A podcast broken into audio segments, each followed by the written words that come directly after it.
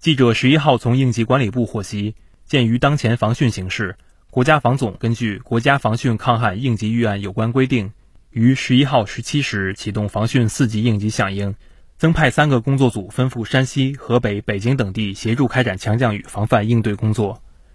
据气象部门预测，未来三天，华北、黄淮北部和东部、东北地区南部等地有大到暴雨，山西东部、北京西部和北部、天津北部。河北北部和中南部沿山一带、河南北部等地部分地区有大暴雨，太行山东路局地特大暴雨。